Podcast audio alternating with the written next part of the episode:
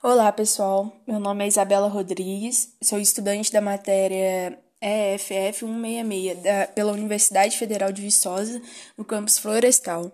Meu número de matrícula é 4736. Hoje, então, vamos conversar com a professora Paula Fernanda, diretamente da Escola Estadual Nossa Senhora Aparecida, localizada em Bom Jardim de Minas. Professora, gostaria então que você se apresentasse agora para os nossos ouvintes. Olá, meu nome é Paula Fernanda Batista, tenho 20 anos de formada.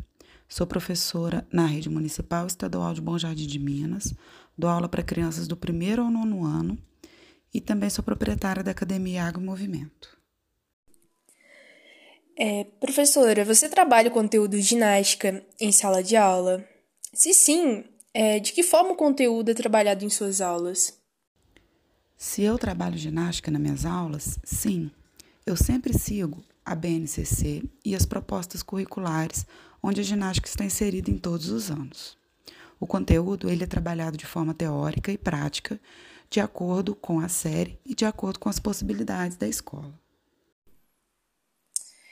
Bom, caso não haja possibilidade por falta de existência de um local específico ou tenha dificuldades em relação a isso, gostaria que me contasse se é possível fazer um ajuste das práticas da ginástica dentro de uma sala de aula ou de uma quadra. Eu costumo fazer ajuste do conteúdo o tempo todo, de acordo com a possibilidade e a realidade de cada escola que eu estou trabalhando. Bom, professora, gostaria que me contasse agora como que é o apoio da direção da escola é, em relação à adequação de espaços para a prática desse conteúdo.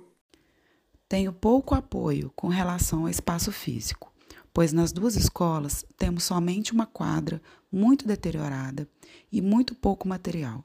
Muitas vezes preciso improvisar com material reciclado e preciso contar também com a ajuda dos alunos complicado, né? E a gente vê que a ginástica é um esporte, uma área assim muito legal e que se a gente tivesse esses espaços, essas áreas específicas para a prática dela na escola, eu acho que seria muito importante para até para adaptação dos alunos, para novos conhecimentos, né? Porque são poucos os que conhecem, por exemplo, eu mesmo que estudei a vida toda nessa escola e acho que não só nessa escola, né? Em muitas escolas públicas por aí.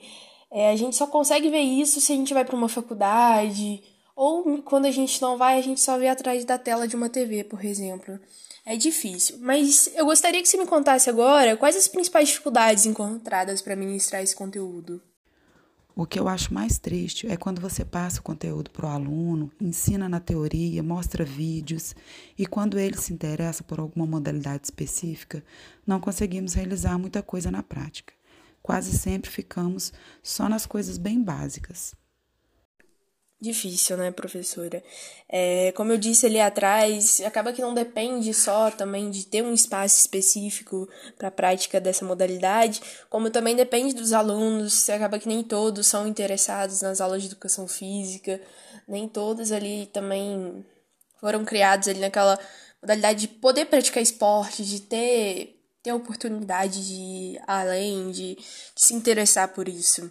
Na escola a gente tenta trazer, como professor, agora eu como estudante, a caminho de, da licenciatura, né? É, a gente vai, vai conhecendo um pouco disso, é bem interessante. Professora, é, eu agradeço por ter aceito o meu convite. É sempre uma honra estar trocando ideias e informações sobre essa profissão e sobre assuntos relacionados. Obrigada pela oportunidade de apresentar um pouco disso e levar adiante também. Agradeço a vocês pelo convite Espero ter sanado todas as dúvidas sobre esse tema. Desejo boa sorte a todos vocês nessa jornada e desejo um futuro brilhante a todos. Boa noite.